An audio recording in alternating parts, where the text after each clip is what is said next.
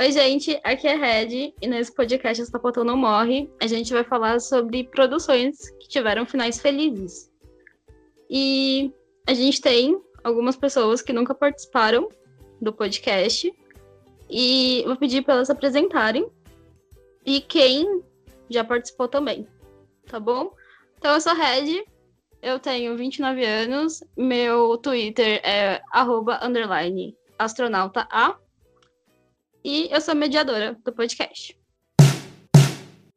Oi, pessoal. Meu nome é Bárbara. Meu Twitter é plusplusbrochu, para quem gostaria de me seguir, enfim, conhecer. Eu tenho 20 anos e hoje estou aqui pela primeira vez. Espero que vocês gostem do conteúdo que preparei para vocês, tá bom? Oi, pessoal. É a Juliana aqui. Eu tenho 30 anos e o meu Twitter, para quem quiser seguir lá, é arroba Julinha, é L-H-Y. Oi, aqui é Jéssica, arroba GCSS no Twitter. Eu tenho 30 anos, infelizmente. Mas enfim, vamos que vamos. Oi, gente, meu nome é Beth, tô fazendo 4.2 hoje, muito feliz, mas com um corpinho de 38. Não entendi por que, que a Jéssica tá triste com 30 anos, mas tudo bem. Meu Twitter é BethDJ, e é isso aí, vamos que vamos. Feliz aniversário, Beth! Valeu, gente. Feliz aniversário! Feliz Valeu. aniversário. Ah, feliz aniversário! Valeu. Primeiro, o título que a gente vai falar do podcast hoje é a Bárbara que vai apresentar pra gente. Olá, estou aqui, então, novamente. né, vou trazer agora para o Junípero. Acontece que são duas mulheres que estão numa realidade virtual e esse é o plot que se desenvolve durante o episódio. Começa como assim?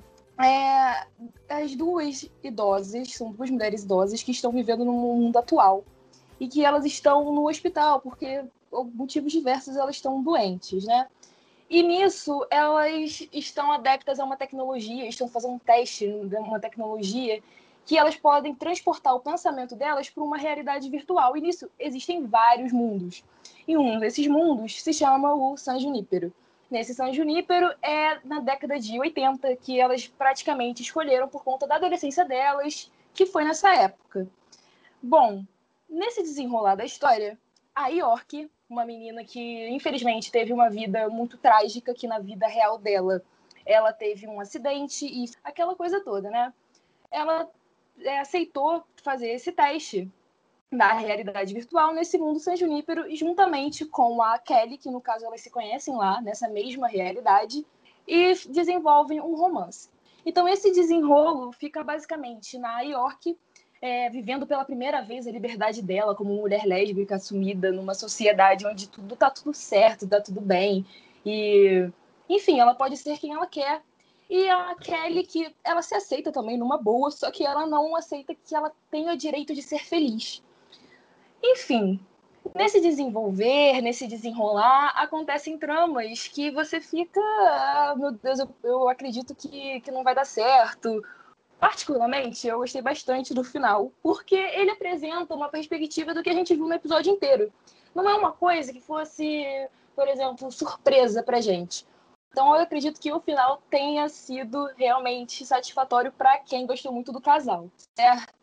A, a trama foi envolvente dentro do contexto? Teve alguma coisa que tornou a história relevante? Ou foi só uma história clichê?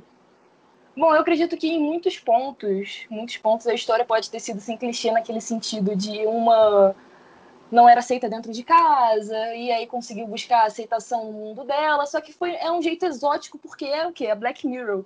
Então eles conseguem fazer essa realidade tornar uma coisa gostosa de assistir, porque você consegue é, viver numa realidade que não é uma realidade de fato. Por exemplo, nos anos 80, eu acho que dificilmente elas conseguiriam ficar numa né, numa desenvoltura, numa liberdade como elas vivem naquela realidade delas, mas como nós conseguimos ver isso, eu acredito que fica bem melhor para quem está assistindo, porque não fica algo arrastado e, e mesmice mesmo, né? É algo bem, bem, bem exótico. Teve alguma coisa que você aprendeu com a história? Não vou nem soltar esse clichê de adolescente que quando a gente quer, a gente tenta, mas eu acredito que o amor pode ser uma força muito maior do que está no nosso, nos nossos alcances destinais.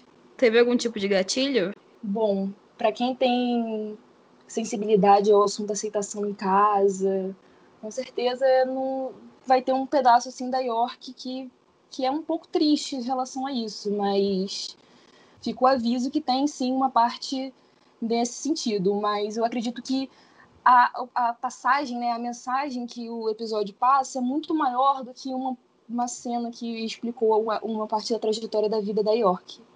É, você assistiu alguma outra produção que se assemelhe a esse tema? Não, não consegui achar uma que chegasse perto da proposta que San Junípero chegou, entendeu? Então eu acho que ela é bem exótica, como eu tinha dito anteriormente. Não consegui achar uma produção que, que tivesse a mesma proposta ou que fosse similar na, no plot, né? Você já assistiu o filme The Experience? Não, não assisti. Tem esse plot de realidade alternativa. Ah, que bacana, mas a história das men é meninas? São meninas? São homens? Qual, qual é o romance qual? Elas ficam numa sala deitadas e elas têm a possibilidade de imaginar o cenário que elas querem viver. Então, acaba que em algum momento esse cenário que elas imaginam se cruza. A, a simulação que a gente que a gente vê no filme, elas estão num acampamento. E é meio que um acampamento para jovens rebeldes, assim. Elas se conhecem nesse acampamento. Se conhecem naquelas, né? Tipo, elas se reencontram sem saber que elas se conheceram já em outras simulações. É bacana. Para elas tentarem evoluir como ser humano. Então, elas acabam se encontrando em várias tentativas. Ah, que bacana. E nisso é elas mas nisso elas podem ficar na realidade para sempre, como San Junípero, ou, ou elas precisam voltar para a realidade, ou você não pode falar porque é spoiler? Não, elas, elas voltam depois de ter vivido uma vida inteira. Ou hum, quando. Gostei, elas gostei. Tem uma experiência completa, assim, tipo, começo, meio e fim da vida. Uhum. Mas é um filme um pouco lento de assistir. Ah, mas o final, a Sapatão morre. Não. Ah, então tá valendo. Também entra na lista de finais felizes. Certo.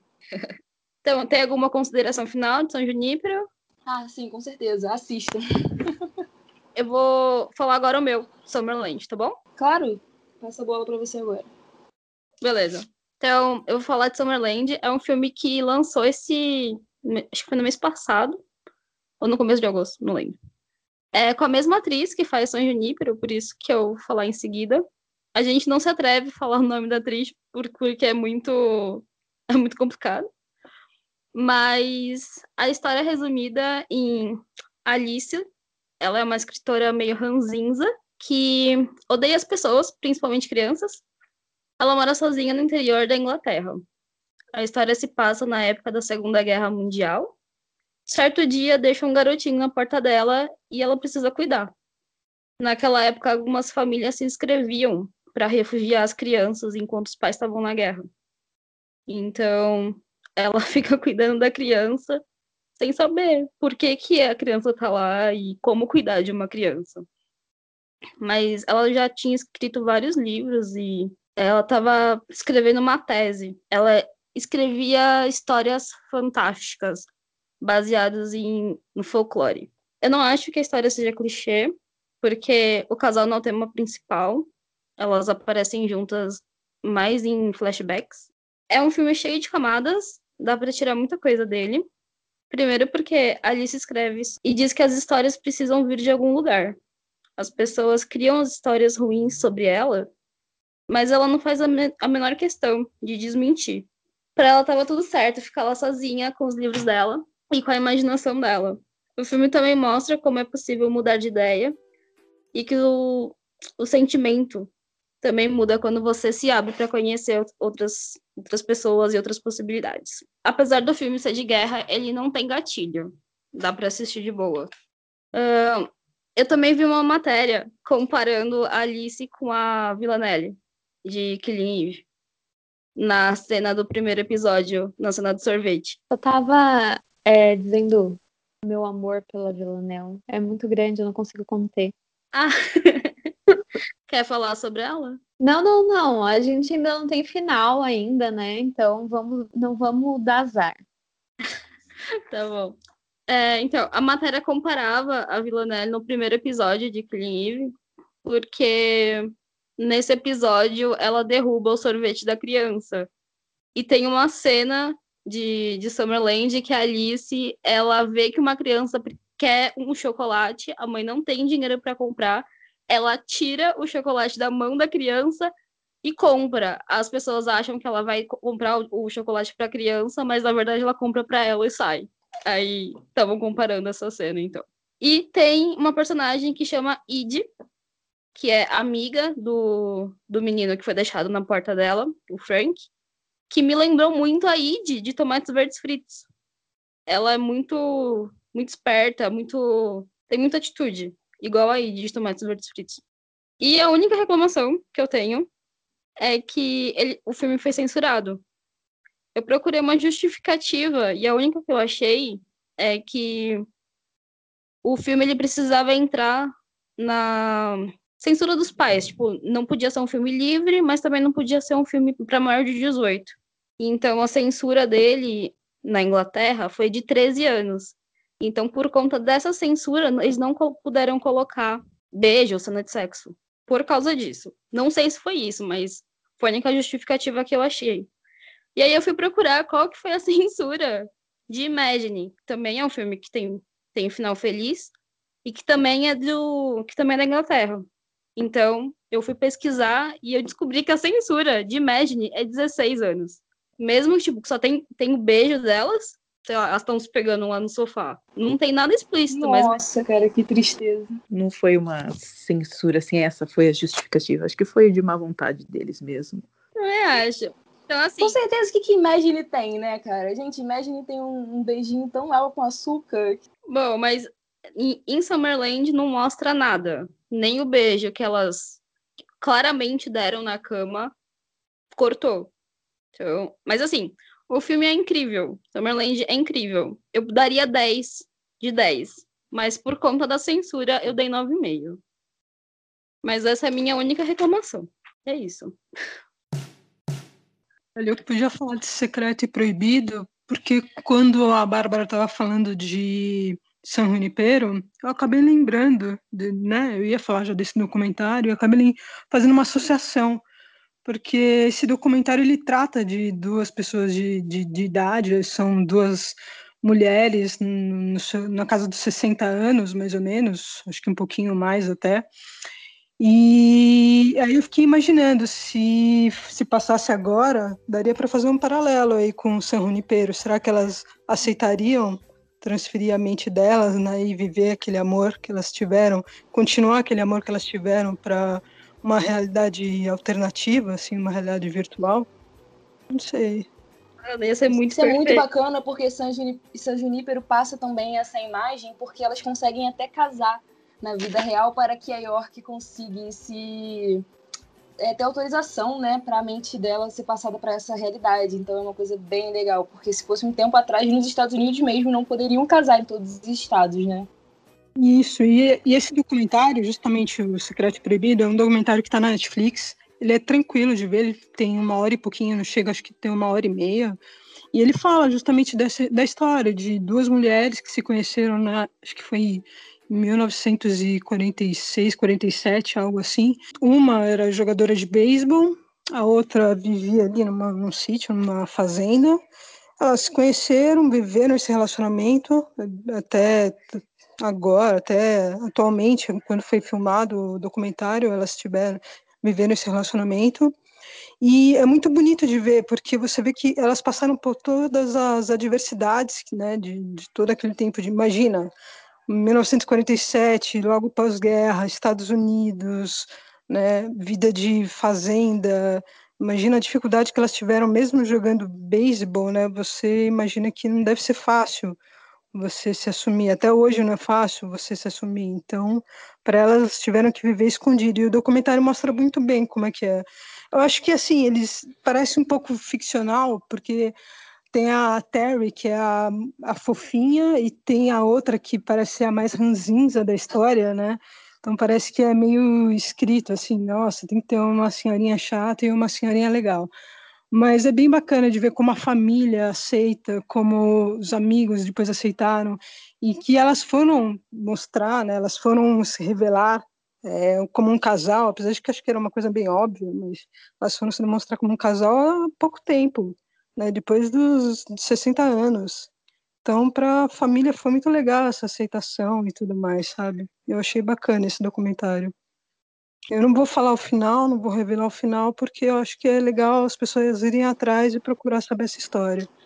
Com certeza. Inclusive, agora que você falou sobre o documentário, eu fiquei até triste porque eu não assisti. Sabe quem me recomendou? A minha própria avó. A minha avó falou: Bárbara, assiste esse documentário porque você vai amar. Agora eu entendi porque ela disse que eu vou amar. É. Ah, deixa eu falar que eu não, eu não encontrei nenhum gatilho, assim, eu não tive nenhum gatilho é, com relação a esse documentário. Acho que as pessoas também não vão ter. Mas é interessante ver como, como é difícil para as mulheres, né, ao longo do, dos anos, poderem se assumir. É muito fácil você morar junto com uma mulher, porque ela sempre vai ser aquela sua amiga que também não quis casar e tudo mais. Mas como é difícil, né, você falar, não, ela não é minha amiga, ela é minha mulher. Então, foi imagina para essas pessoas que tiveram 60 anos para viver tudo isso e ter coragem de falar, não, ó, ela não é só minha amiga, tá? Fininho, filhinha, essa daqui é a, a minha mulher. Então foi bem legal ver isso. Eu achei também super interessante esse documentário. É muito comum a gente ver série, filme, novela de, uhum. de nova. Agora, uhum. documentário de ver que a possibilidade é real de você poder envelhecer com alguém do mesmo sexo é, é tipo fantástico. Porque é muito difícil de ver esse tipo de, de, de relação. A gente tem pouquíssimos filmes que retratam isso. Normalmente eles usam mulheres. Padrão, né? Padrão. Vamos falar a verdade? Padrão. e novas para que agradem o grande público. E é isso. Porque para eles é assim que tem que ser, acabou. Entendeu? São poucos que desafiam o público. São poucos que colocam a verdade. Não, por isso que é interessante ver, mas por isso que eu falo que tem uma coisa meio engraçada nesse documentário, porque fica meio que eles quiseram fazer parecer com que uma fosse mais boazinha e que a outra fosse mais ranzinza, não sei. Não sei se é a personalidade dela mesmo, se eles tiveram alguma manipulação por trás para fazer parecer isso, entendeu? Mas é bem interessante. Pode até ter sido, né? Porque precisava mostrar um pouco da personalidade delas, mas também pode ter sido a situação em si da cena que estavam desenrolando ali, que, que deixou entender aquilo. Uhum. Mas é, ter sido só recurso para o documentário mesmo também. A gente não vai saber. É, mas assistam, que vale muito a pena, recomendo. Eu estou fazendo atualmente uma tradução sobre filmes independentes, e numa dessas traduções aparecia bastante coisas em relação ao documentário que, às vezes, eles podem ser sim ficcionais, então acredito que essa, essa dúvida de vocês possa ser válida sim. Ah, legal. É bom saber isso. Pode até ter sido ficção, mas como eram elas que estavam falando, pode ser que pelo menos uns 90% ali era de verdade, por mais que tivesse o jogo de cena e tal. Uhum. É, e eles puxam um pouquinho mais de drama também, né? Porque tem aquela parte toda dramática de mudanças, não mudanças, de ir para casa de uma ou ficar na casa que elas sempre quiseram. Então tem tudo isso também, né? Eu acho que a, a mais mais ranzinza, assim, né, no caso, que ela, é se, ela se portava desse jeito, eu acho que era hum. mais pela situação. Porque ah, pelo meio que ela estava inserido ali, querendo ou não, a família da outra estava muito em cima. E hum. a mim pareceu que ela meio que não tinha ninguém ali por ela, entendeu? Aí ela era, era sempre né? a família da outra, era sempre, de repente, a vontade da outra. Então acho que elas foi mostrado mais esse lado ranzinza dela, porque acho que a situação é, merecia isso, né? Uhum. É, a Pet era mais ranzinza, realmente. E ela só tinha os amigos, né, que, que eram da, da mesma cidade, que cresceram, que cresceram e passaram toda essa situação com elas. Já a, a Terry, se não me engano, é a que tem a família, que tem o apoio da família, né? Então é bem diferente a situação realmente. Tem mais alguma consideração para fazer? Não, acho que só se as pessoas puderem assistir, acho que é legal de repente assistir esse e como a Bárbara falou do San Junipero, assistir e de repente fazer um paralelo. Será que elas passariam por isso? Transfeririam suas mentes para uma realidade virtual? Quem sabe? Você faria isso, Beth? Talvez. É que, eu, é que tem tantas questões aí, né? Mas talvez, se fosse para viver com a minha atual, com certeza. Pra onde você iria? Acho que a gente iria para uma casinha de praia, eu, ela e minha cachorrinha. então, com certeza, a gente ia tentar ser feliz ali. Acho que não sei se eu voltaria para os anos 80 como elas fizeram, porque eu era muito pequena nos anos 80. Acho que eu viveria numa época assim, anos 2000. Acho que tá valendo, tá de boa. Um, um ano que tivesse internet já. É, que tivesse internet, que tivesse um, um videogame, sei lá. Mas só de estar num lugar com a minha cachorra, a pessoa que eu gosto, numa praia, tá, tá ótimo já. Entendi, perfeito. Então vai lá, Ju. Eu vou falar de duas produções que tem aquele famoso clichê da loira e da morena. São duas séries. Elas são um pouco mais velhas, de repente o pessoal mais novo ainda não conhece, que é Lost Girl e South of Nowhere. Vou falar primeiro de Lost Girl. Lost Girl é uma série de 2010. Não é tão velha assim, né? Deu tempo da gente acompanhar. Tem cinco temporadas com 16 episódios mais ou menos cada uma, então dá para assistir rapidinho. A série fala, acompanha a vida na verdade da Bo Dennis, que ela é uma sucubus. A série fala assim de personagens que têm poderes sobrenaturais. E o poder dela é se alimentar da energia sexual das pessoas. Então, imagine, eu vejo ela assim como bissexual no caso, né? O legal da série é que daí ela acaba conhecendo uma doutora que trabalha para um, um, um, outro lá que tem poder, que eles são divididos em classes do pessoal das trevas e das luz, da luz, né? E essa Lauren trabalha para o cara da luz, para o chefão lá do, do clã da luz. E elas acabam se conhecendo e durante toda a série, assim, vai vão desenvolvendo o relacionamento delas é bem legal que no começo você entende assim que a Bo, ela não quer um relacionamento, ela não quer se prender a ninguém e muito menos a uma humana, porque a Lauren é humana, mas elas acabam ficando juntas, né? E tentando, apesar dos pesares e das dificuldades. A série é sci-fi, então tem um roteiro bem meio louco assim, mas é gostoso de acompanhar cada episódio é, digamos, a, a Bo fazendo alguma coisa, tendo algumas. Ela trabalha como detetive, então ela ajuda o pessoal, os humanos, ela ajuda os Fei também, que eles são chamados de Fei, as pessoas que têm poderes. E a série eu recomendo, mas assim, é puro guilty pleasure. É aquela série que você vai ver para dar risada, para fugir um pouco da realidade, porque é muito gostosinho. O roteiro é super maluco, você vai se perder às vezes assim, mas não deixam de conferir. Que eu tenha percebido, a série não tem gatilho, só se você for considerar assim, digamos, que a relação com o pai dela, na verdade, relação com pai e mãe, né? Ela não teve, ela meio que se criou sozinha. Mas não é nada pesado e nada que seja muito absurdo assim. Esse casal é tudo pra mim, tá bom? Obrigada. Pode continuar. e assim, como a Bo, ela tem poderes, ela se alimenta, né, da energia sexual das pessoas, então a gente é muito bem servida durante a série inteira. Ela se pega. O coração uma... chega a palpitar.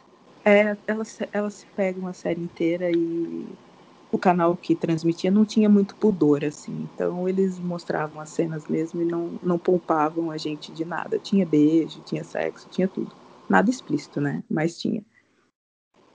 E também essa luta, como a Ju falou, da Lauren ser humana e a Boo não ser humana, ser uma feia, né? É muito lindo, porque parece também elas meio que passando essa barreira de que uma hora a Lauren evidentemente iria morrer, iria envelhecer, e a Boo não entendeu? A Bu iria continuar daquela forma dela porque ela não é humana, então ela iria continuar vivendo, etc e tal. Enfim, elas decidiram aceitar isso, né, nesse esse processo de relacionamento delas. Ah, é perfeito. É um chip muito perfeito. Se você ainda não viu, por favor, veja, acompanhe, porque é muito gostosinho. As atrizes são conhecidas, né? Se você prestou meio atenção aí, que é a Bu é interpretada pela Anna Silk, e a Lauren pela Zoe Palmer. Elas já fizeram outras produções aí conhecidas também, então não deixem de ver. Você acha que tem alguma outra série parecida? Eu, olha, com Lost Girl, eu consigo muito associar com Winona Earp. É muito parecido, inclusive as atrizes fizeram participação na, em Winona, né? Eu acho que é o mesmo estilo de série, aquele sci-fi com uma pegada meio de comédia, tem aquele roteiro meio maluco, então é muito parecido. Quem gosta de Winona vai gostar de Lost Girl, com certeza. Agora a pergunta: Bui Lauren ou Bui Tazen? Olha, não vai me fazer passar raiva uma hora dessa, não.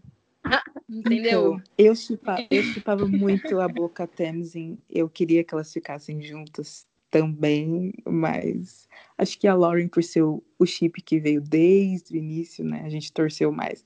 Mas com a Tamsin eu chipei muito, sim. Confesso que sim. Ah, eu não consegui. Eu acho que porque eu sou canceriano, sou muito ranzinza, sabe? Então, para mim, era Lauren e, e a Bu pra sempre. Quando chegou a outra, eu fiquei com raiva, entendeu? Eu ficava amargurada mesmo. Ah, eu já não. Eu já sou a favor de, tipo assim, quanto mais bocas você puder beijar, ótimo, maravilhoso. E de Lost Girls, só isso, por enquanto. Ok, então. Já? Você pode falar dos dois.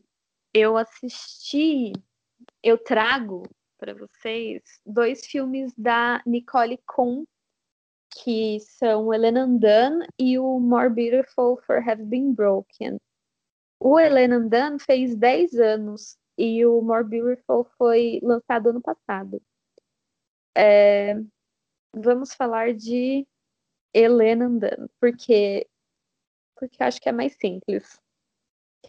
É sobre uma é um filme que vai focar meio que em, em almas gêmeas, né? Porque ele, te, ele é narrado, os dois filmes são narrados por uma terceira pessoa.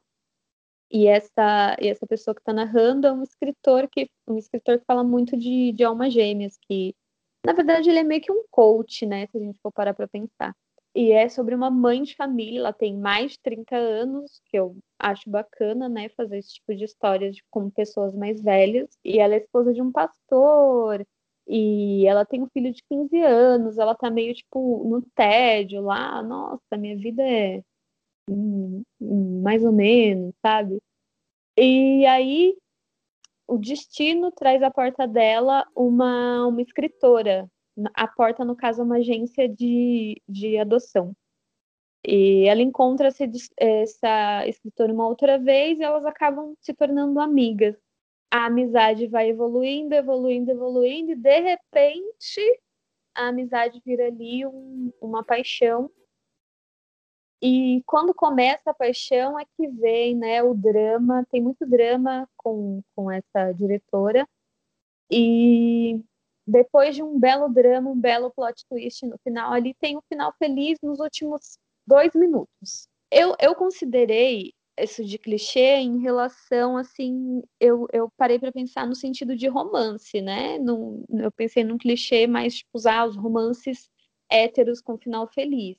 E se for nesse caso, não é bem isso, porque tem muito drama ali no meio envolvido.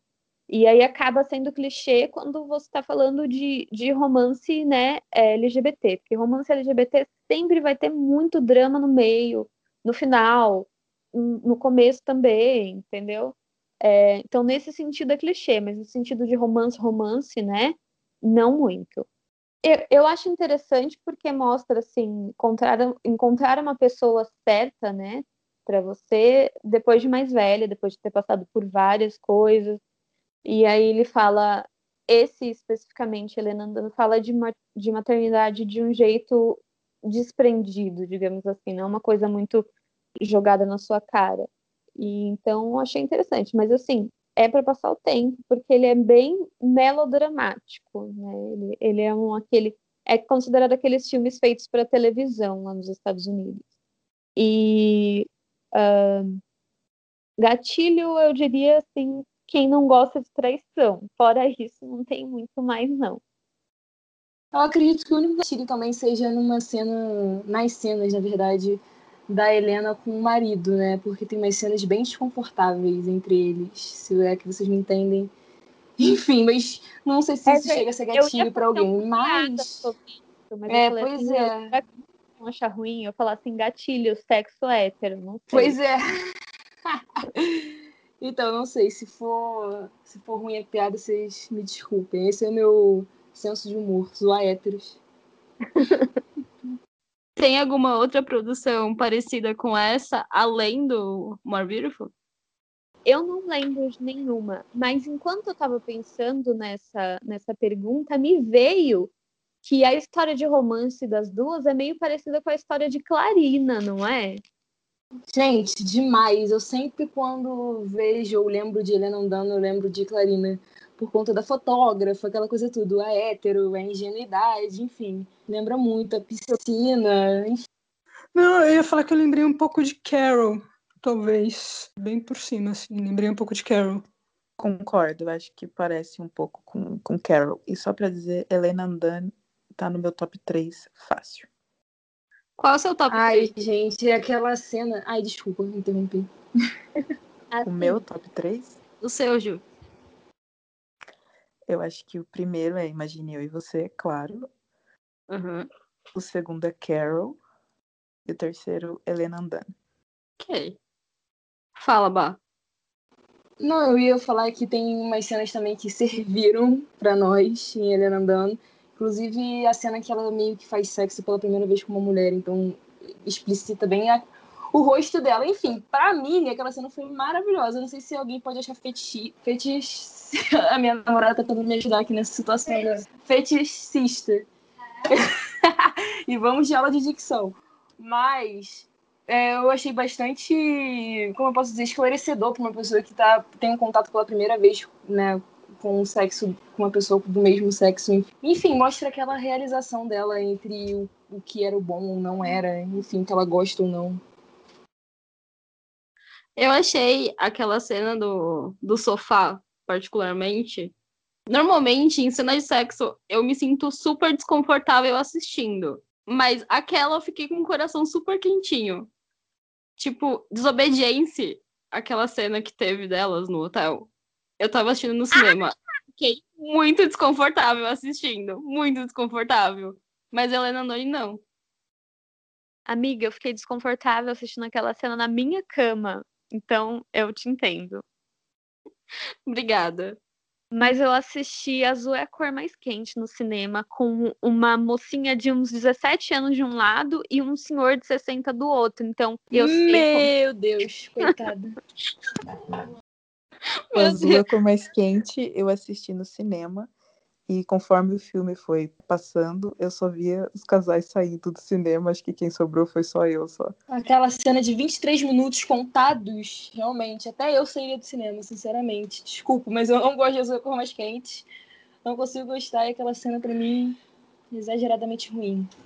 E eu achei legal que você falou de fetichização, que, que eu acho que não tem em Helena Andanos. É uma visão completamente diferente. É muito aquilo do male gaze e o female gaze, né? É, assim, Helena Andanos são três minutos num beijo só, que é tipo um dos maiores beijos do, da história da cinematografia. E, e não é uma coisa invasiva que faz você se sentir desconfortável, né? Em Azul é a cor mais quente, de repente dá um enquadro assim, as, as meninas juntas, tá parecendo, sei lá, cara, uma pintura. Cara, Azul cor mais quente é uma coisa muito bizarra, porque eu, eu vou te falar, eu tenho só 20 anos, então quando eu comecei a assistir os filmes com a temática lésbica, porque foi o momento que eu tava tentando me aceitar, aquela coisa toda, eu tinha uns 13 anos, então foi em quem? 2013. Então, Azul é Cor Mais Quente foi o segundo filme que eu vi, porque o primeiro foi Love in Annabelle. Então, eu fiquei muito assustada, sabe? Não assustada, eu fiquei assim, eu tô muito desconfortável com essa cena, não tá certo, entendeu? Então, eu acho que essa cena realmente foi um impacto. E eu lembro que todo mundo glamorizava demais Azul com Mais Quente. Enfim, você pode ver que até muitos canais brasileiros famosos hoje em dia, LGBTs, em um tempinho atrás, falavam que era um, um puta filme. E, na verdade, eu sempre achei ele problemático. Então, a gente tem que ver bastante coisa em relação às cenas que a gente gosta e idolatra nos filmes, né, gente? Porque às vezes a gente tem que ver até que o diretor é homem, enfim, aquela coisa bem desconfortável. É, mas sobre Helena Andon, eu acho muito engraçado uma coisa, um aspecto, que mesmo o beijo não sendo erotizado e etc, eu acho muito engraçado as musiquinhas de fundo parecendo filme pornô. Gente, vocês me desculpem, mas eu não consigo. Eu assisto e começo a rir, apesar de eu amar ele andando. Mas é só um comentário mesmo. É que ele tem toda aquela estética de, de filme assim meio antigo e ai, não, não é muito desenvolvido, sabe? Parece que não tem muita grana envolvida. Então fica meio marromenos, mas pô, tá valendo muito. Demais, tá valendo demais, ainda mais pra época também, né? Uhum. Mas o filme nem é tão antigo assim, né? São 10 anos. Mas mesmo assim. Pô. É porque pra mim, 2015 foi o ano da mudança da, na cabeça das pessoas, porque eu lembro que em 2010 eu não via na internet nada disso, nada das pessoas se conscientizando em não serem babacas, em nem serem homofóbicas. Eu lembro que entre 2014 e 2015, meio que os assuntos LGBTs começaram entre aspas, porque a gente ainda tem muito a conquistar ainda, a, a passarem a ser importantes para as pessoas começarem a discutir sobre, né?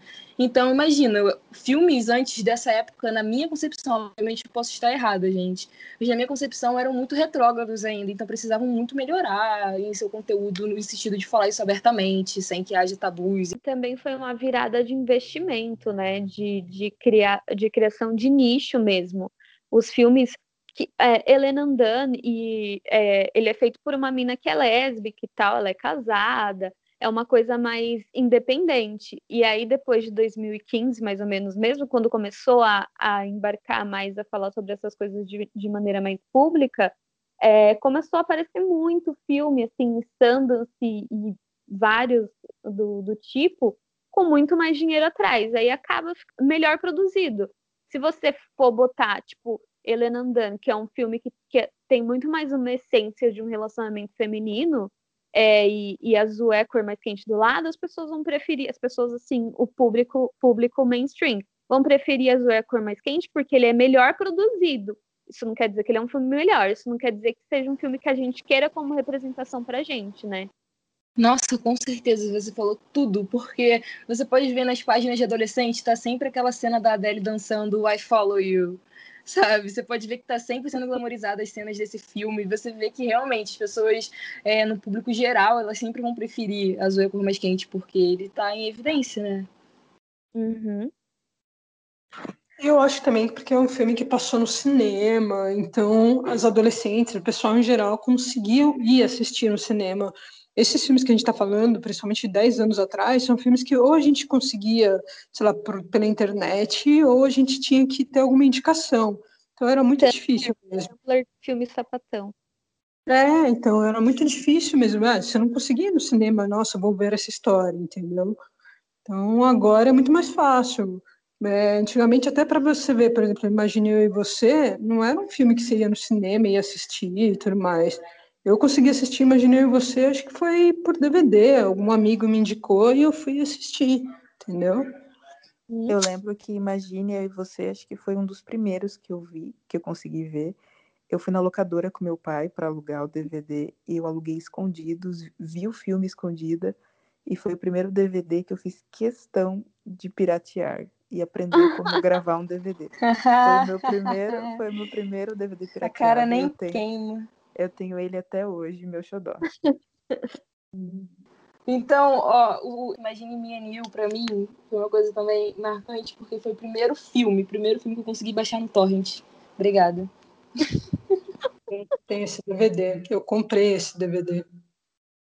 Você assistiu o, a entrevista do DVD, Beth?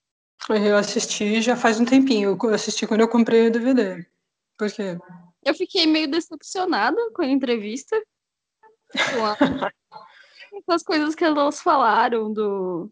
Sei lá, não parecia que elas estavam muito animadas em fazer uma representação ali. Isso porque nem era o primeiro filme LGBT da Piper, né? Acho que todo mundo esperando que a Piper, sei lá, levante a bandeira e seja uma, sei lá, que elas se, se demonstre ali uma bissexual, pelo menos, e que demonstre, sei lá, você fazer parte desse mundo, e às vezes você se decepciona. Não, ela era só uma atriz que estava fazendo um papel ali, não sei. Sei lá, deve ter sido isso, mas eu lembro da decepção que eu senti quando eu assisti. Foi tipo, ah tá. Foi tipo, só isso. é. importante pra ela. É. Ah, mas eu acho legal, assim, que, tipo, foi um filme que marcou muita gente. Quando você conversa, até agora mesmo, a gente conversando aqui, a gente vê que é um filme que marcou muita gente, então foi uma coisa importante. Né? É igual, tipo, o Azul é mais quente. Você sabe que tem toda uma problemática atrás do filme e tudo mais, mas foi um filme que marcou muitas meninas, né? Muitas adolescentes que agora estão estão aí, indo para bar, curtindo, é, baixando coisas. Então faz parte. Nossa, com certeza, porque quem tem o primeiro contato é muito difícil. Ah, vamos aqui achar uma coisa totalmente sem problemáticas, é, totalmente clean. Gente, é muito difícil, ainda mais no nosso meio, entendeu? Ainda mais hum. adolescente que tá tentando se descobrir. Ela vai ver a primeira coisa que tá ali pela frente e vai achar lindo o que conseguir, entendeu? para poder se identificar de alguma forma.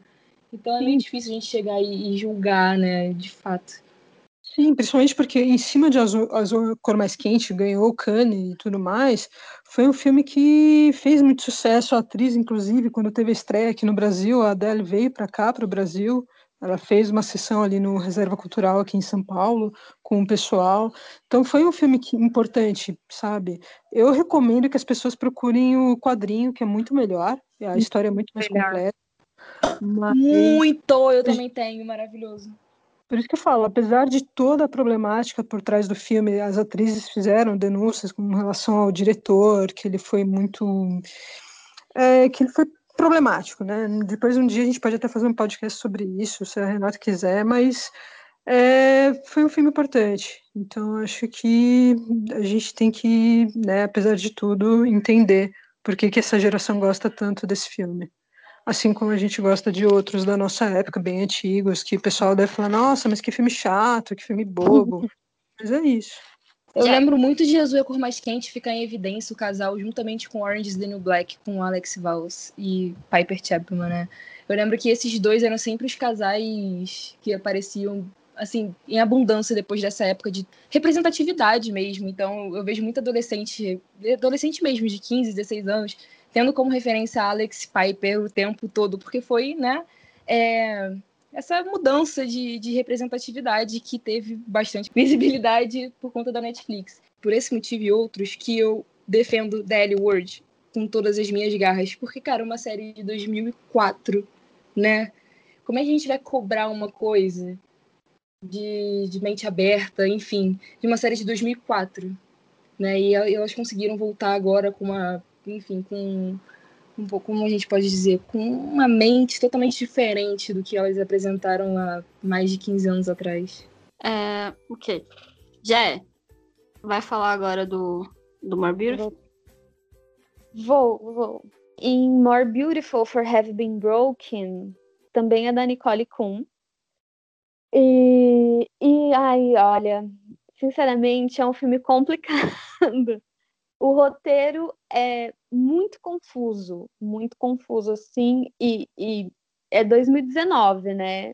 Era uma coisa que, que era mais aceitável. Mas ok. É sobre uma agente do FBI que vai passar uma licença, que a mãe dela morreu, aí várias complicações no trabalho, e aí deram uma licença para ela, vai passar uma licença numa cidadezinha de interior, com, onde ela passava férias quando ela era criança com a mãe dela. A mãe dela adotiva. Aí lá ela conhece o grupo de, de pessoas da cidade, as pessoas são meio estranhas, mas são legais. Em especial, um, um menino, uma criança com deficiência, fica muito próximo a ela. Né? É, aí vai se desenrolando a história, a criança próxima a ela, a criança tem todo um, um jeito espiritual, como se ele fosse como se ele tivesse acesso a conhecimentos que a gente não tem, ele enxergasse coisas que a gente não enxerga. E através dessa criança, ela conhece a mãe da criança e se envolve com a mãe dessa criança. Aí isso acontece bem no começo. O filme inteiro é um drama maluco, acontece uma confusão doida, tem uns plot twists que você fica, o que, que está acontecendo aqui? Eu só entendi o que aconteceu, o que estava acontecendo durante o filme nos últimos 15 minutos. Então, fiquei confusa. Igual no, no Helena Andan, tem um final feliz que acontece, tipo, nos últimos cinco minutos. tem um final feliz. Mas é bem dramático, rola até assim, um nível de rebuceteio nunca antes visto na, na vida. E assim, bem clichêzão, filme de, de televisão mesmo. Eu não gostei muito porque ele ele romantiza muito o sacrifício da maternidade e eu não tenho muita, não curto muito isso, né? Que eu acho que dá um peso muito maior à, à mulher. Ah, eu também não, não fui muito fã da interpretação que ela fez sobre o, o menino, né? O, o filho dela tem, tem deficiência, ele, ela coloca ele de um jeito meio mágico, quase assim, sabe? Eu não sei se 2019 funciona ainda essa narrativa, mas dei assim um pezinho de confiança, porque assim, pelo que eu entendi, ela traz muito da vida dela para os filmes. Então, aparentemente ela tem um filho ou uma pessoa próxima que tem o mesmo tipo de deficiência. Então, é uma narrativa voltada a, a te deixar sensibilizado, a querer te fazer chorar. Se você curte chorar em filmes, sabe, filmes bem melodramáticos, funciona. E também tem a mesma coisa do, do Helena Andan, que elas são mais velhas, não são tão novinhas, já passaram por várias coisas na vida. Então, pode ser interessante em relação a isso. É uma coisa, assim, leve, para assistir para passar o tempo, para ver um, um, romancinho. Tem, tem uma cena de beijo legal até, inclusive, mas é só uma. É, em relação a gatilhos, tem alcoolismo e o relacionamento delas, assim, com os pais é complicado é, tem abandono parental da mãe de uma das meninas, então fica. Hum, mas tudo dá certo no final, então tá bacana. É, em relação. Bacana entre aspas, né? Em relação a ter outra coisa na, na mídia, assim, que lembre, meu, o que mais tem é filhos, é filme sobre mãe que faz vários sacrifícios pelos filhos e blá blá blá. Mas não consigo lembrar de um específico. Então é, é mais ou menos isso. Você achou que ficou algum assunto mal resolvido? Ai, amiga. Resolveu de, uma, de um jeito muito assim, vamos lá, e foi lá. E, e deu certo nos últimos 30 segundos. Eu fiquei meio como? Mas assim, eu acho que ela focou mais na história do menino, né? o romance em si não tem nenhuma complicação, a, além do, do rebuceteio. Mas o, o, romance em si não tem nenhuma complicação. Elas sabem que gostam uma da outra e é isso. É, agora, realmente não resolveu. Depois que acontece aquela coisa complicada, tudo, tudo fica bom do nada, né? Então. Alguém quer falar alguma coisa sobre o filme? Não dá. Não dá. não. Não, não, não. Eu fiz a, a revisão da legenda desse filme, né, para as meninas postarem. Foi o maior sofrimento da minha vida. Não dá, gente. Esse filme, o roteiro é completamente maluco, não é muito doido, igual a Jéssica falou. Você fica tentando compreender o negócio e não dá. De repente, no final, tudo dá certo. E o, é muito drama, mas o grande drama mesmo não tem sentido algum. Vocês assistam para tirarem suas próprias conclusões. Sim. Eles precisavam colocar um plot twist e enfiaram isso, tipo, o que aconteceu ali. Mas dava para tirar aquilo, sem dúvida nenhuma. Sim, não, precisa... não, faz, não faz o menor sentido. não, não faz diferença no filme, na verdade. É, ele não agrega nada, né? É. Foi o que eu comentei com a Renata quando eu assisti. O filme tinha tudo para dar certo. Tirasse esse pequeno detalhe, colocasse qualquer outra coisa mais clichê, ficaria legal, porque daí ele ia ficar um filme todo clichê, a gente ia acabar chorando e gostando, mas foi tão nada a ver o que eles tentaram fazer que não rolou. Não, e as, as sequências de sonho e de flashback? Eu ficava assim, meu Deus, por que? Onde? Quando? O que está acontecendo? E, e a resposta era uma, um ponto de interrogação, porque não teve nenhuma. Mas ponto positivo, as atrizes são muito bonitinhas. A ruiva é muito linda. Sim. Nossa, falando em atrizes linda, lindas, a Helena, eu precisava falar isso. A Helena de Helena Andando, pra mim, é o sex appeal. Eu não aguento com aquela mulher. As duas, né? E a... elas têm uma beleza, assim, diferente, eu acho. Não é padrãozinho. Uhum. Nossa, totalmente diferente. A, aqui é a caminhoneira, que eu esqueci o nome dela, de Helena Andando, que é mais. que... Parabéns. Exatamente, a peito.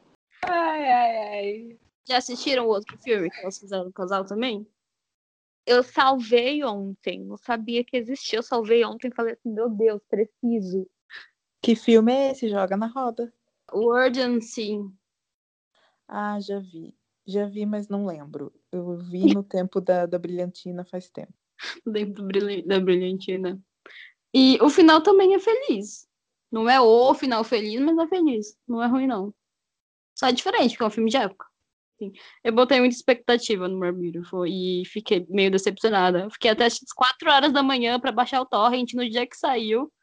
E aí eu fiquei tipo, era isso? Isso porque o, o filme que eu baixei tava com a cena da dança cortada. Depois que eu descobri que tava cortada, descobri no dia seguinte, nunca mais assisti o filme também. Ai, amiga. É, assim, é bonita a cena do, do, da dança, né? Mas eu fiquei. Tá bom, então. ai, ai, mano. Alguma outra consideração para você? Não, sobre eles não. Ok. Falta a Bárbara falar do livro, falta a Beth falar de Rafik. Faltam três tópicos, então pode ir, Jo. Então, vou falar de South of Nowhere. É uma série teen de 2005. Ela foi ao ar em 2005 e ficou até 2008. São três temporadas curtinhas também.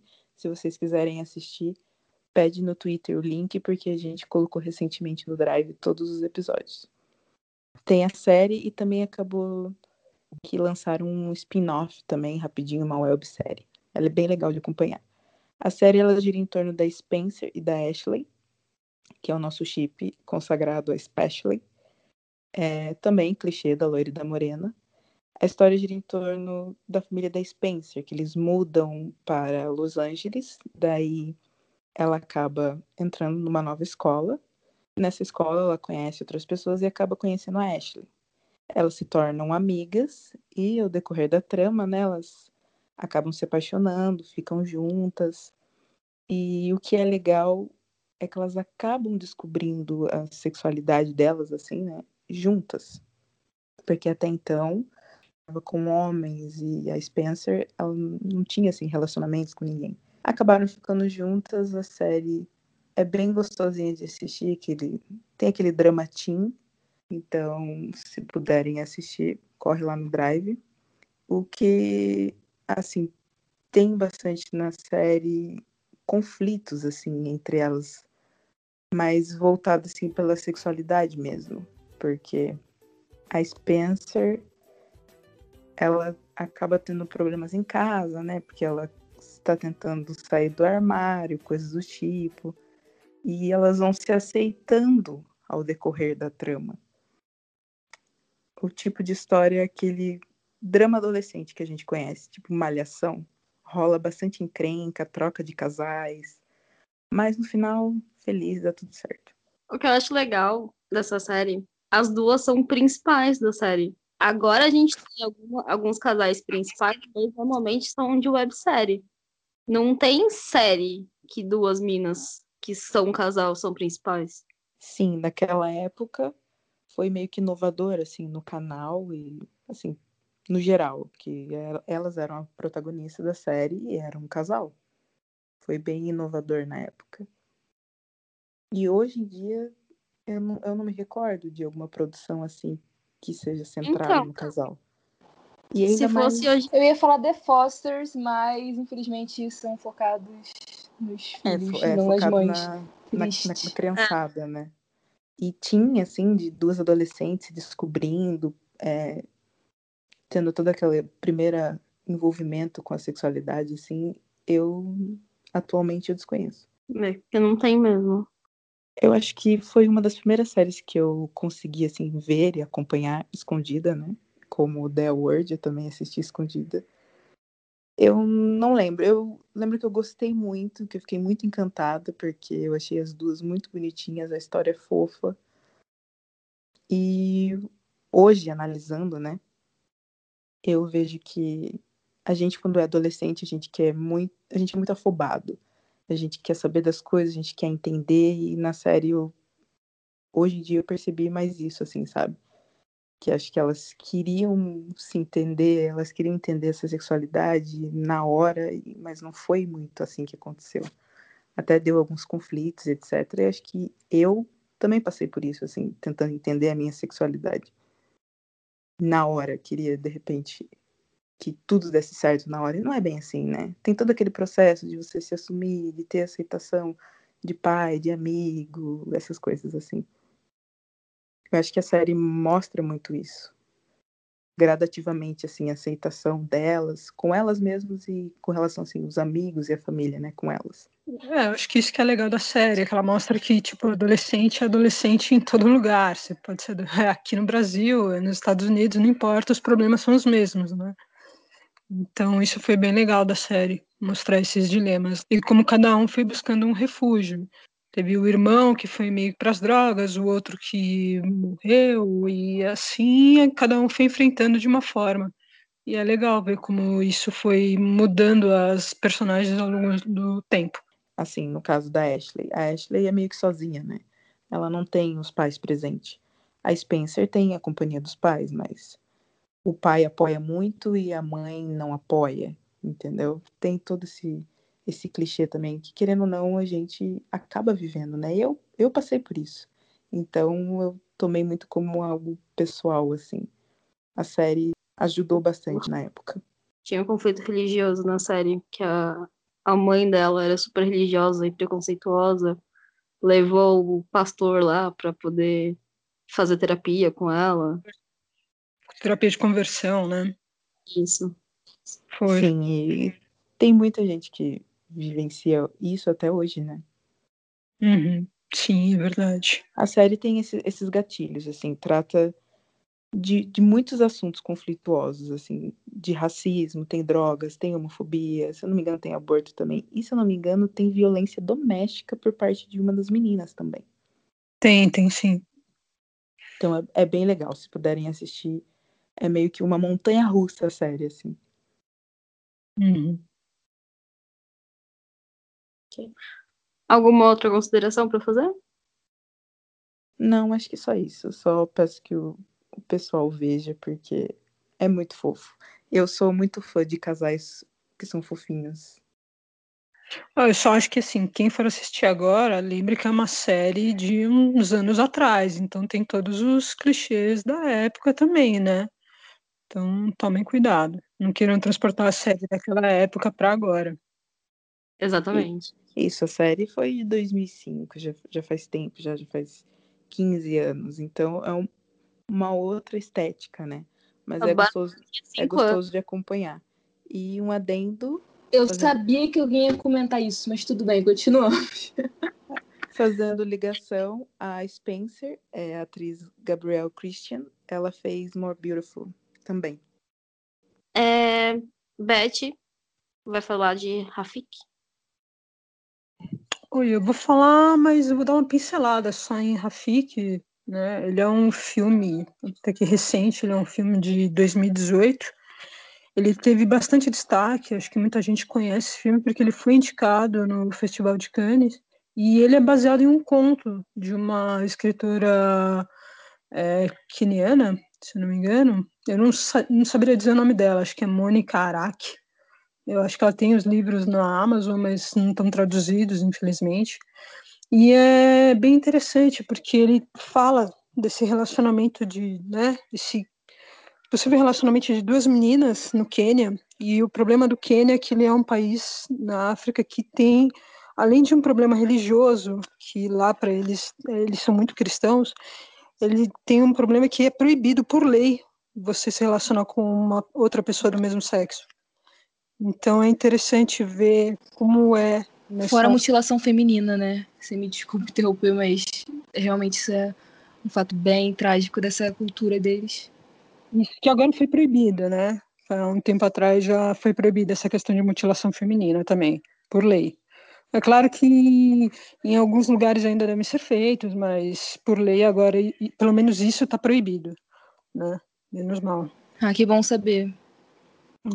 Não, e aí tem toda essa questão, esse encontro dessas duas meninas, né? É o, uma é a Zi- Ziki, se não me engano, e elas vivem num mundo diferente. Elas vivem num mundo que é assim, a gente pode olhar por outras perspectivas. Além desse filme ter um relacionamento delas crescendo, você vê também como as outras mulheres em volta se desenvolvem nessa nessa questão porque eu acho que ele é um filme também feminista, sabe? Você vê que ah, os homens tratam as mulheres só para procriação, sabe? E aí você vê que as mulheres querem ser mais que isso, mas infelizmente naquela sociedade que é uma coisa real, elas não conseguem, sabe? Então você vai vendo a luta dessas duas meninas também para poder ultrapassar essa barreira. E eu acho que isso é que é bem legal. Ele é um filme que dá alguns gatilhos, porque tem um pouco de, além de violência psicológica, também tem uma questão de violência física, mas é um filme que eu recomendo para todo mundo, até para tirar um pouco daquela visão de que na África só tem pobreza, só tem tristeza. Ele é um filme bem colorido, sabe? Então eu indico para as pessoas. Eu nunca tinha assistido um filme keniano também. Eu, foi o primeiro que eu assisti. Aliás, eu nem sei se tem outro, outros filmes LGBTs da- do Quênia. Eu, eu assisti, na verdade, porque você me indicou. Mas é, eu, ach- eu achei bem complexo o, o filme. Eu não esperava uma produção dessa.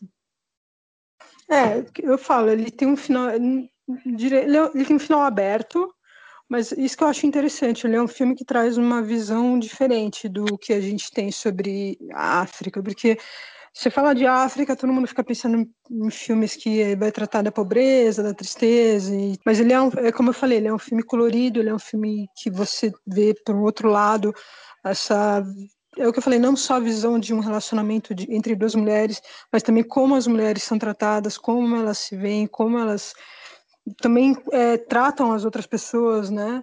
E eu acho isso muito interessante. Não é só o relacionamento delas. Você já tinha visto outro filme do Quênia? LGBT? Não, do Quênia não. Da LGBT do Quênia não. É muito difícil esses filmes chegarem aqui, por isso que eu falei, ele ficou muito famoso porque ele participou do Festival de Cannes. Mas é muito difícil esses filmes chegarem até a gente, entendeu? Então, sempre que tem uma chance, eu tô, tô indo atrás, eu procuro alguma coisa diferente, assim, pra ver. Deixa eu comentar que Ah, esse filme eu também fui encomendado para fazer a legenda desse filme e eu chorei fazendo. Porque eu achei esse filme muito lindo, muito tocante. Achei extremamente bem feito. A Beth falou que fica um final meio aberto, mas para mim foi um final feliz. Sim, sim. Ele é um final feliz, mas assim, é, não é aquele final clichê, eu acho. Eu acho que é um filme muito real, muito puro, bem, né? Uhum. Eu, acho, eu achei excepcional e muito diferente do que a gente está habituado, assim. E ver, na verdade, eu não, não sabia nada do assunto, nem do Quênia, e depois de ver o filme eu pesquisei sobre. Tem alguns absurdos, né? E tem até alguns absurdos retratados no próprio filme. Eu fiquei muito, assim, tocada, mas o filme é lindo, eu recomendo. Eu acho que o que você está falando é aquela questão da. É que eu não quero trazer muitos spoilers, né? Porque é um filme recente, mas acho que você está falando daquela questão da violência, né? Tanto psicológica quanto da física. Sim, que é que Ó. aparece muito, né? Então, Uhum, isso. chega a ser revoltante até. Sim, tem horas que você quer dar um tapa em todo mundo ali e falar, acorda, caramba, o mundo não é isso. Mas Eu acho muito corajoso é, países que são proibidos por lei se relacionar com pessoas do mesmo sexo, eles terem, usarem a arte para fazer isso. Eu, eu acho que também teve- tem a série que é do Nepal, tem várias outras séries de outros lugares que também não é permitido ou que não é legalizado e que eles acabam fazendo agora. Então, acho super corajoso. Né? É, você vê isso acontece também na Rússia, né? Tipo, tem a Rússia também tem essa proibição e a galera tenta fugir de lá, porque se você tenta manifestar alguma coisa nesse sentido, você é preso. Você achou o, o final que ficou bom ou você acha que poderia ter ficado melhor? Eu achei que ficou bom, porque é o que eu falei, ele não ficou clichê. Então, ele ficou em aberto e eu gostei disso, entendeu? Eu achei que ficou bom. Eu gostei do final. Eu gostei do filme, do filme como um todo. É como a Ju falou, eu sabe, tem horas que você fica com raiva, tem horas que você, nossa, que sorri. E é isso, essa é a vida. Ele é um filme que traz mais reflexão, né? Ele não é muito de passar tempo, assim, né? Para você assistir, ficar refletindo sobre, você é, se perguntar sobre as suas visões e procurar sobre as visões dos outros, né? Ele dá uma ampliada no, no nosso mundo. Uhum. Na verdade, acho que a gente percebe que o quanto a gente é privilegiado, né? Às vezes a gente não percebe o quanto, mas somos. Sim, e principalmente tem a hora que uma personagem ela se põe no lugar de um outro que sofre, né? Ele sempre sofreu calado ali o preconceito do, dos amigos da, da, personagem, e quando ela se põe no lugar dele, ela percebe, nossa, eu não sabia pelo que você passava, sabe? Então é bem interessante. Porque às vezes a gente não se põe no lugar do outro, né? Então tem tudo isso. Okay. Mais alguma consideração, Rafik? Assistam. Mas assim, não se enganem com a capa bonitinha, colorida e tudo mais, sabe?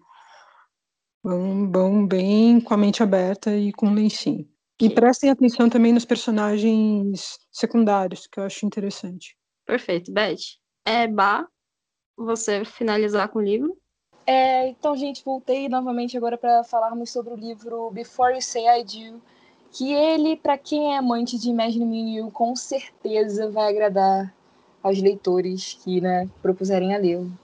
É, ele é da autora Claire Lindon e ele é basicamente um clichêzão para passar o tempo que você vai amar, porque a perna vai até tremer, o coração vai saltitar, porque tem muita tensão sexual, tem muita cena maravilhosa pra gente. Mas enfim, vamos lá só para começar a falar.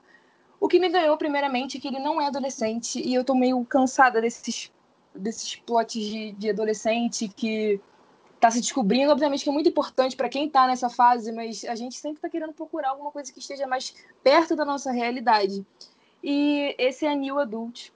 Então ele é mais voltado para pessoal de 30 para cima, mais ou menos assim porque ele retrata a vida de uma mulher que está na beirada dos seus 35 anos, 36 anos mais ou menos, e ela está com a vida selada na teoria, né? Ela acha que já está ali, aquela é a vidinha dela, ela está noiva, ela está numa empresa que ela tem tudo para poder subir de cargo, e para ela aquela ali é a vida dela, ela tem que aceitar e tá tudo bem, porque o marido dela é incrível, ele faz tudo para ela. Então, como eu tô te falando, aqui dá para perceber que dá para linkar um pouco com Imagine Me and You. Só que Imagine Me and You você vê que ela já tá casada no início do filme.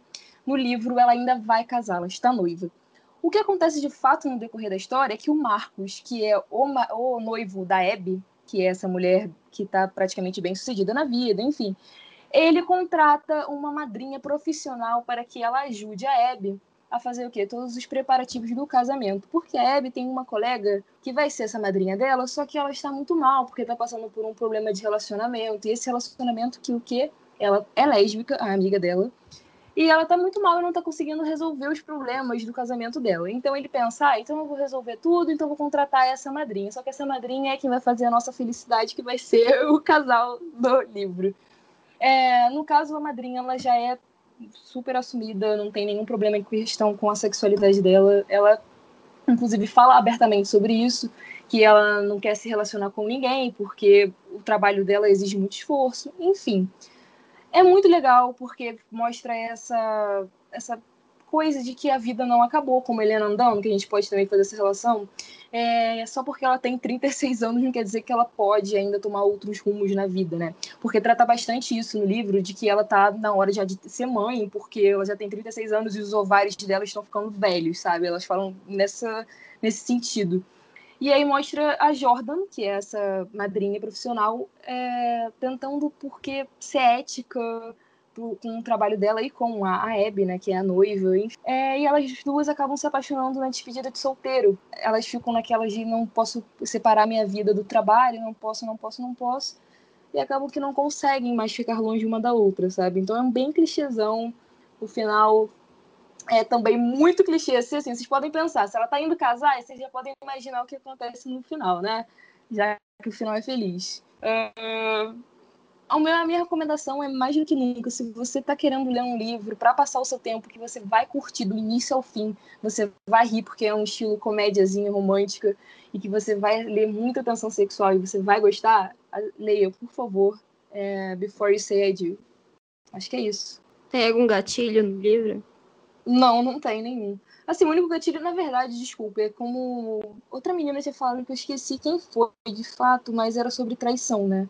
Porque de fato acontece em uma parte do livro. É, então, você gostou do final? Precisa melhorar alguma coisa? Acrescentar alguma coisa? Algum uma assunto... coisa que eu posso dizer para vocês é que se vocês vão ler ele, você com certeza vai prever o final. Ele é bem previsível. Só que eu estava procurando uma coisa bem leve na hora que eu comecei a lê-lo, então não foi algo que eu não gostei. Foi algo que eu realmente estava precisando, até para relaxar um pouco e fugir de assuntos mais pesados, não que não seja importante, são, mas são momentos que nós precisamos também, né, para relaxar e tudo mais. É uma história que supre todas essas nossas necessidades de passar o tempo. Beleza. Então, assim, para finalizar, uma pergunta para todo mundo responder. Vocês acham que os filmes com finais felizes e que as sapatonas não morrem estão melhorando? A quantidade está ficando maior?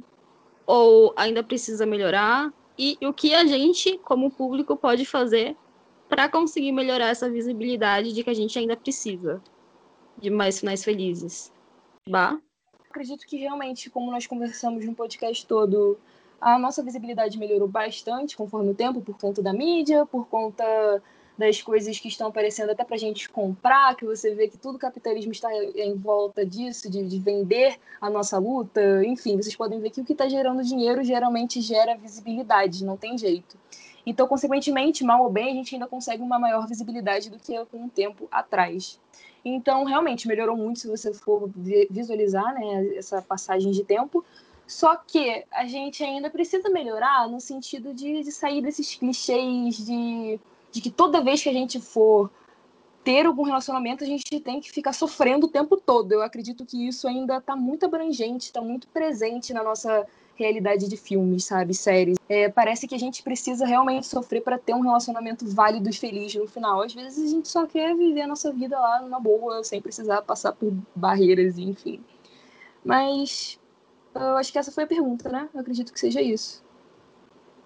E a gente, como público, o que, que a gente pode fazer para melhorar?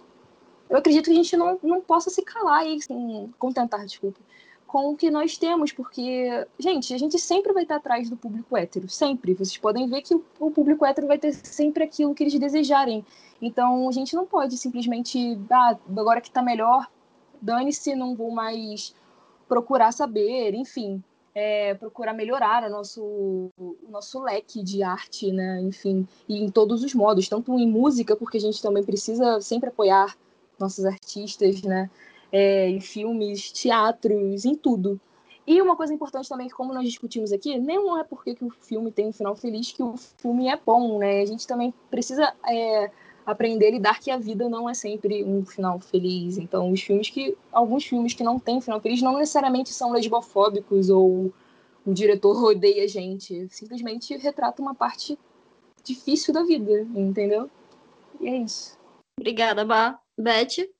Olha, eu praticamente concordo com o que a Bárbara disse. Eu acho que se a gente vê que tem algum filme que não, que não é legal, que não está retratando bem é o que a gente que é o LGBT, acho que a gente não deve assistir, não deve propagar e botar no limbo, entendeu? E é isso aí, vamos continuar assistindo, apoiando as coisas boas LGBTs e eu acho que não só filmes, não só séries, mas vamos apoiar livro, vamos tentar ver quadrinho também, que é uma mídia bacana. Então, acho que é isso, gente. Obrigada, Beth. Jé? Além de, de concordar com as meninas, eu também acho que, que essas novas levas trouxeram bastante diversidade, né, uma melhora em qualidade, mas que continua precisando muito. E, sim, de maneira geral, a nossa quantidade ainda é muito pouco. Então, assim, eu também não sou muito de clichê, tanto que eu não assisto a maioria das coisas, assim. É, mas tem muita gente que é e a gente merece, né? Essas coisas clichês. Tem 200 filmes do Nicholas Spark que a capa são duas pessoas brancas quase se beijando. Mas a gente tem, tipo, dois filmes de comédia romântica é, é, lésbica, assim, ou bissexual. 2 para 200 só do Nicholas Sparks, sabe? E eu acho que, que nisso a, o público LGBT tem, tem funcionado muito, assim, de, de conseguir temporadas a mais, de conseguir filmes a mais, de, de conseguir colocar as pessoas no limbo também, assim. Então, eu acho que estamos no caminho certo, que a gente não tem que se aceitar qualquer coisa, mas que a gente também tem que aceitar receber bem quando é só um clichêzinho para passar o tempo, porque a gente merece também uma coisa leve pra gente, igual a, a Bárbara falou do, do livro. Esse livro vou, vou baixar amanhã. eu posso mandar para vocês no grupo, tá? Eu tenho ele já aqui salvo, digital. Por favor. Mais alguma consideração já? Acho que acho que é só isso. Beleza. Ju? Eu acho que, assim, de maneira geral, aumentou a quantidade, né? Você vê que tem bastante casais em séries, filmes, etc. Mas, pelo menos para mim, eu enxergo que tem muito mais do mesmo. É sempre a mesma fórmula engessada, o mesmo tipo de história. Eu acho que eu me sinto carente de um negócio mais diferente e também me sinto muito carente do clichêzinho. Que é igual as meninas comentaram, a gente consegue contar no dedo é, filmes, séries, etc. Que tem aquele, é, aquele clichê de comédia romântica, de amorzinho, sem sofrência. Eu sou muito carente disso. Eu gostaria que aproveitassem esse nicho, né?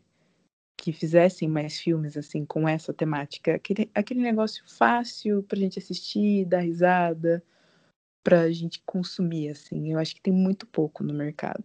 Eu sinto falta disso. Eu acho que a gente poderia apoiar, né, quando saísse, ou pedir mais. E casais que já estão na mídia, a gente podia fazer, na verdade, o que a gente sempre faz, né? Apoiar o chip, fazer campanha e consumir a mídia de alguma maneira. O que, como eu me senti muito carente, assim, de comédia romântica, esses clichês, eu fiz igual a Bárbara, eu comecei a ler livros. E a dica que eu dou é, entra lá na página da Amazon, clica lá em, na, no filtro de LGBT que você vai ver, tem um monte de livro lá. Eu já li vários, tanto em inglês quanto em português, e a maioria deles é, é essa fórmula, assim, de clichêzinho, se você tá afim de uma coisa mais leve. Eu, infelizmente, ainda tô presa nas fanfics. Esse é o meu, esse é o meu guilty pleasure, então Vou, mudar para os livros. O bom mude é que no livro não tem risco de não ter final. É, mude para os livros, porque você não vai se arrepender, porque tem muito. Eu fiquei surpresa. Eu, eu não sabia da quantidade de livro que tinha, assim. E se você comprar, na verdade, o, o digital é mais barato, então é acessível. Eu já comprei livros a dois reais. Ah, que sim, sim, é, a Amazon super... propõe muito essa, essa questão de, de livros mais baratos na versão Kindle. Inclusive, a Ju, a Ju e eu sempre trocamos os livros e tal, então fiquem à vontade para nos perguntar sempre se a gente está lendo algum livro. A gente com certeza vai falar, porque eu estou sempre procurando ler. Porque, né? Falei porque mil vezes, mas é isso. Gente, não vamos esquecer de agradecer a Sapatão do Drive, que também sempre disponibiliza algum livro pra gente, e alguma série, algum filme também. Então, falando nela, deixa eu dar um recado aqui, já que a gente tá terminando. É, algumas das coisas que a gente indicou, ela vai disponibilizar lá no Drive pra gente. Não, não sei se tudo, eu passei a lista do que a gente ia falar para ela, mas tem coisa que é difícil de achar. Então, o que for possível, ela vai disponibilizar nas, até semana que vem. Quem escutou e gostou muito do podcast, por favor, dá aquela compartilhada pra gente continuar firme, forte aqui. Porque, assim, na verdade, mesmo se vocês não escutarem, a gente vai continuar firme e forte, não é mesmo, meninas? É, mas seria é. bem legal se vocês propagarem isso, até porque isso é uma discussão para nós mesmos nos identificarmos e conversarmos e jogarmos conversa fora mesmo. É isso mesmo. Então, alguma outra consideração final para fazer? Vocês querem indicar alguma outra coisa independente do final? Acho que tá de boa. é. Eu vou fazer uma indicação da Netflix que saiu semana passada, Caçadora de Recompensa. Tem um casal, mas eu não vou falar nem a sinopse, porque olhem lá na Netflix. Tem um casalzinho lá que é muito clichê e, e vale a pena assistir. É isso. Agora vamos se despedir.